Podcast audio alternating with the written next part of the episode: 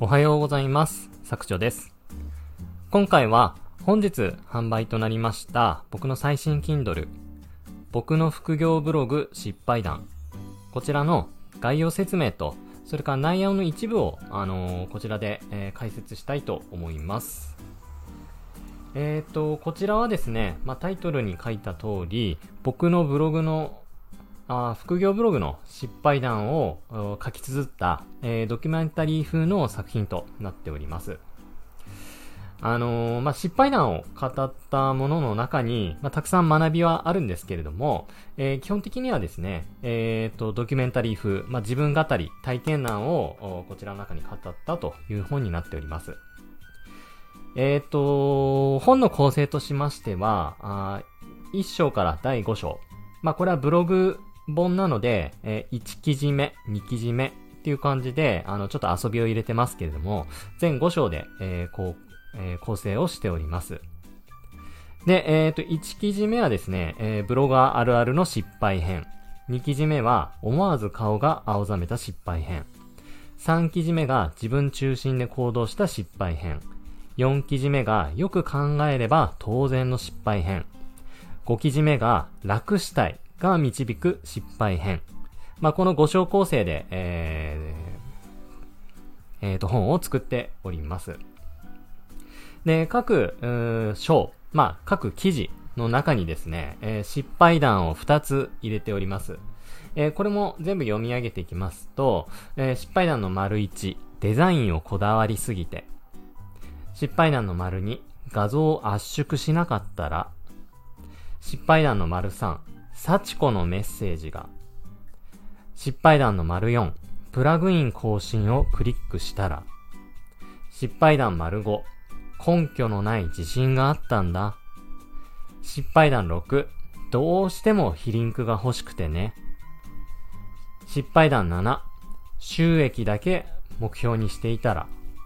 失敗談8、鬼作業を毎日続けていたら。失敗談9、手足手当たり次第にブログを作ったら。失敗談10、レビュー記事の寄稿を募集したら。まあ、こういったですね、えー10個の失敗談を一冊の本に綴っております。えー文字数としてはですね、最終的に5万文字を超えたぐらいのボリュームとなっておりますけれども、あのーまあ、ドキュメンタリー風に仕上げておりますので、あのまあ、スラスラと、あの情景が浮かぶようにですね、あの、ライティングできてるんじゃないかなっていうふうに思います。はい。で、この中でですね、一つだけ、あのー失敗談をピックアップして今回お話ししようと思うんですけれども、まあ、この本の中でですね、僕が、まあ、最大の失敗と言いますか、まあ、一番顔が青ざめたというのが、プラグイン更新をクリックしたらという体験談になります。こちらですね、えっ、と、まあ、本当に、あの、本文の方には書いているんですけれども、あー、僕のブログはもう終わったなとか、もうブログやめようかなとか、まあそういうふうに、あの、決断せざるを得ない状況まで追い込まれたというものになります。で、あの、結論を先に申し上げますと、あの、ワードプレスにはプラグインがあるんですけれども、まあ、そのプラグインもですね、あのまあ、新機能の実装だったり、セキュリティの強化、それからエラーやバグの改善とか、ワードプレス最新バージョンへの対応、まあ、こういったものでですね、プラグインの更新というものをたびたび行います。まあ、iPhone、Android をお使いの方であれば、まあ、アプリですね。まあ、これも定期的にアップデートの情報が届くと思うんですけれども、まあ、それという同じような話ですね。で、このワードプレスのプラグインの更新。まあ、これはですね、今までずっと、ま、更新の通知がワードプレス開いた時見えたら、まあ、ほぼ思考停止で何も考えずに、あの、更新、実行ボタンを押していました。で、まあ、最新性をなるべく保つようにしていたんですけれども、ある日ですね、ワードプレスのプラグイン通知の更新通知が見えて、まあ、その更新ボタンを押したら、一瞬でですね、ワードプレが、ワードプレスが消えたんですよ。まあ、消えたっていうのがまさしくその名の通りで、一瞬で、えー真っ白。もう画面が真っ白ですよね。何も映らない。ただ真っ白い画面になりました。で、いや、え、嘘でしょ？と思ったんですけれども、それであの、まあ、ブラウザをもう一回立ち上げたり、パソコンを再起動してワードプレス立ち上げてみたりしたんですけれども、もう何回やってもですね、画面が真っ白になる。で、えー、っと、まあ、それ以前にですね、ブログ仲間の、まあ、ワードプレスに非常に詳しい IT エンジニアの方、僕の、まあ、友達と言ってもいいかなと思うんですけれども、方がいらっしゃいまして、まあ、その方からですね、まあ、ワードプレスは安易にバージョンアップするなよとか、まあ、定期的にちゃんとバックアップ取っておきなよとか、まあそういう警告を受けていたんですけれども、まあその辺を無視してですね、あの僕は、まあ思考停止でプラグインを更新したら、まあそれがですね、たまたま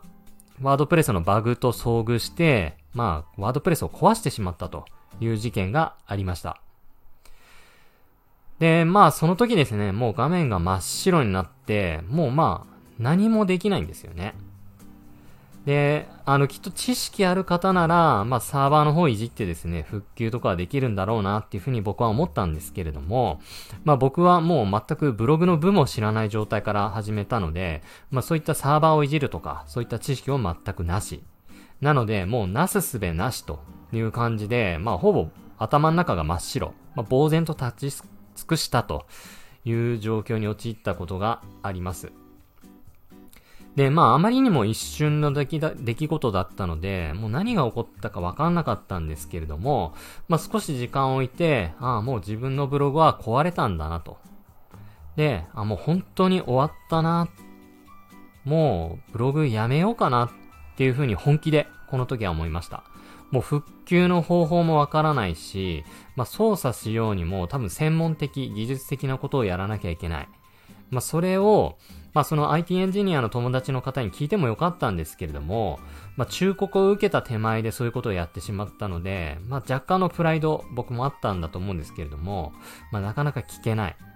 まあ聞いてもよかったんですけれども、そのお友達のお時間を奪ってしまうことになりますので、まあなかなかですね、あの、その状況を伝えられず、まあ一人で抱え込んで、もうブログやめようと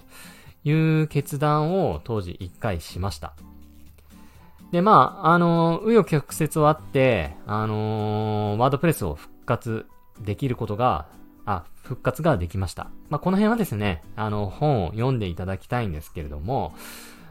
えー、っと、まあ、この失敗から得た教訓っていうのは、やっぱりワードプレスはですね、安易にいじると本当に危険だよということです。あの、プラグインの更新でこんな致命的なエラーに至ったのは、まあ、その後いろいろ調べた結果、非常に稀だということは分かったんですけれども、ワードプレスのバージョンアップ。えー、例えば 6.2. 点何ぼっていう数字から6.3にアップデートする、まあ、メジャーアップデートですね。まあ、こういう大きなアップデートをした時には、こういった致命的なエラーに遭遇している方。まあ、これは SNS とかで、えー、ちらほら確認ができました。で、あのー、まあそういうのってなんで起こるのかっていうところまではちょっと深掘りはしないんですけれども、やっぱりですね、こう知識のない中で、あの、ワードプレスっていうのを動かしている。まあそういったリスクを抱えながら僕らは、あの、運営してるんだなっていうところをこの時痛感して、まあしっかりですね、そういう仕組みとか、そういうところも今後勉強していかなきゃいけないなっていうふうに思いましたし、わからないことはですね、安易にやっぱ手を出していじったりなんだりっっていうのは、やっぱ控えるべきだと思ってます。まあ、その辺、その点もですね、あの、ブログをカスタマイズしたくて、まあ、見た目を良くしたくてですね、あの、CSS、HTML とか、あと PHP とかいじって、ちょっと面白いギミックを持たしてるブログサイトも多々あると思うんですけれども、まあその辺はですね、非常にリスクを抱えてそういうことをやってるんだよっていうことをですね、あのー、この本を読んでいただきながら、まああのー、身に染みるように、あの、感じ取っていただければと思って書いております。まあ、これがですね、僕のブログ、副業ブログ運営している、まあ、この2年ちょっとの中で一番大ピンチに陥った瞬間の話だったんですけれども、まあ、これ以外にですね、まあ、些細な失敗談から、まあ、皆さんやりがちな失敗談、えー、それから、あのー、まあ、自分で、ま、稼ぎたいとか、あ有名になりたい、もっとフォロワーさん増やしたいとか、まあそういったですね、自分汚れの思いで、あの、行動してしまう。まあそういうことって結構あると思うんですけれども、まあそういったことが導く、あの、失敗。まあそういったところもですね、この本には、あの、たくさん書いておりますので、ぜひですね、あの、自分に置き換えて、この本を読んでいただいて、あのー、まあ僕が失敗したあことをですね、皆さん、あなたですね、あのー、失敗を繰り返さないようにと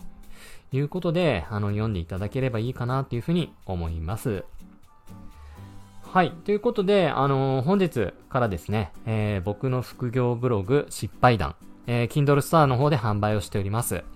えー、今日からですね、3日間、えー、9月の1日から9月の3日日曜日